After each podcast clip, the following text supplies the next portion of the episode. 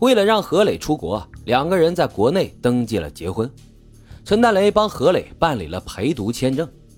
在陈丹雷的设想中，他和何磊是最亲密的人，在孤独的异国他乡，他们必然会成为彼此唯一的依靠。然而，事情的发展却和陈丹雷的想象大相径庭。何磊来到美国没多久，也申请到了普渡大学的奖学金，成为了普渡大学机械工程学院的一名研究生。性格开朗的何磊很快就融入到了美国的生活。在学业和事业上不断取得进步，变得越来越优秀。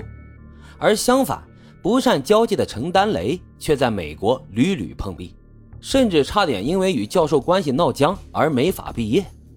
工作之后，他跟同事之间也是经常发生矛盾，在职场上步履维艰。看着意气风发的丈夫，陈丹雷意识到自己和何磊之间的差距越来越大。这让陈丹雷不由得就想到了自己的父母。陈丹雷的父亲是一个大学教授，而母亲呢却只有小学文化。陈丹雷的母亲也深知自己能够与丈夫结婚，完全是因为时代的特殊性。为了能够留住自己丈夫，陈丹雷的母亲总是时刻警醒，每时每刻都关注着丈夫的动向，生怕他有一天会丢下自己。然而，这样的监控也并不能挽救这段婚姻。陈丹雷考上清华的那一年，他的父亲毅然决然地提出了离婚。无论陈丹雷的母亲如何哀求和挽留，都没能改变陈丹雷父亲的决心。离婚后，陈丹雷的母亲一蹶不振，抱着陈丹雷嚎啕大哭，仿佛天塌下来一样。时至今日，陈丹雷都记得母亲痛苦的哀嚎声。不般配这三个字，就像是魔咒一样刻在了陈丹雷的心里。曾经发生在他母亲身上的噩梦，如今似乎要在他身上重演了。这个念头一旦生成，就会落地生根，像野草一般蓬勃生长，再也无法从陈丹雷的脑海中拔出。陈丹雷想要何磊时时刻刻都陪着自己，然而生性活泼风趣的何磊在美国也拥有不少朋友。他的世界里并不是只有陈丹雷一个人，这让陈丹雷觉得很没有安全感。他开始变得胡思乱想、疑神疑鬼，总是因为一些无关紧要的小事跟何磊发脾气。他希望何磊只看得到自己一个人，而这种要求在何磊看来简直是不可理喻。一开始的时候，何磊还会安慰他，想方设法逗他开心，甚至带着陈丹雷去参加他的朋友聚会。何磊想让陈丹雷多交几个朋友，可是性格孤僻的陈丹雷却并不喜欢这样，甚至对此深恶痛绝。陈丹雷的自我封闭让何磊也觉得束手无策。时间久了，两人观念上的摩擦也越来越多。何磊发现陈丹雷根本不愿意改变现状，而是想要拉着他一起封闭在狭小的二人世界里。何磊渐渐失去了耐心。他不知道该如何面对这样的妻子，所以他选择了逃避。他不再主动带陈丹雷去参加活动，在家待着的时间也越来越短。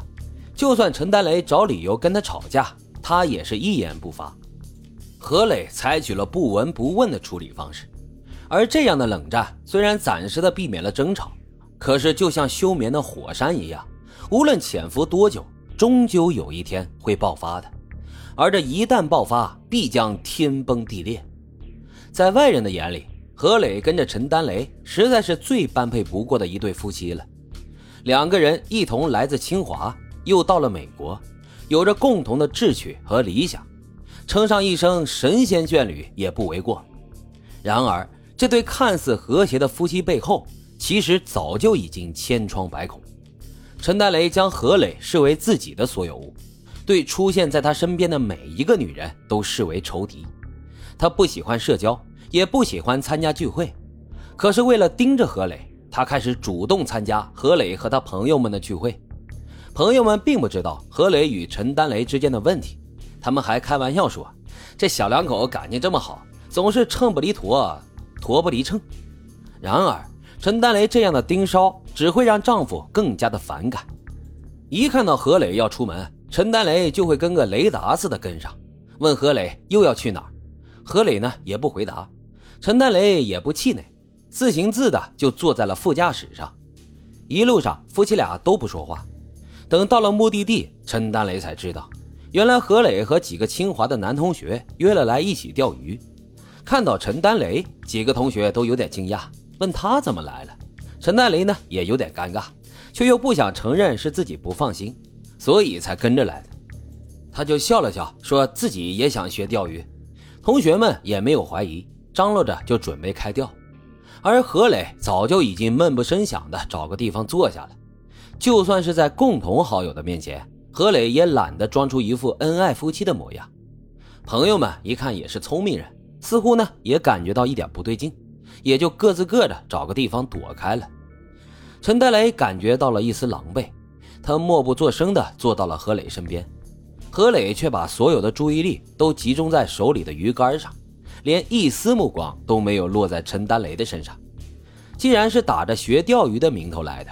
陈丹雷索性用到底，他伸手就去拿何磊手里的鱼竿，说自己呢也想钓鱼，叫何磊教教他。谁知道何磊却一下避开了，这一让啊，就让何丹雷一下就炸了毛。他跟何磊较上了劲，非要拿他的鱼竿，仿佛拿到这根鱼竿就代表何磊还是爱着他的。然而如今的何磊早就已经对陈丹雷失去了耐心，他不满陈丹雷的捣乱，不肯将鱼竿给他。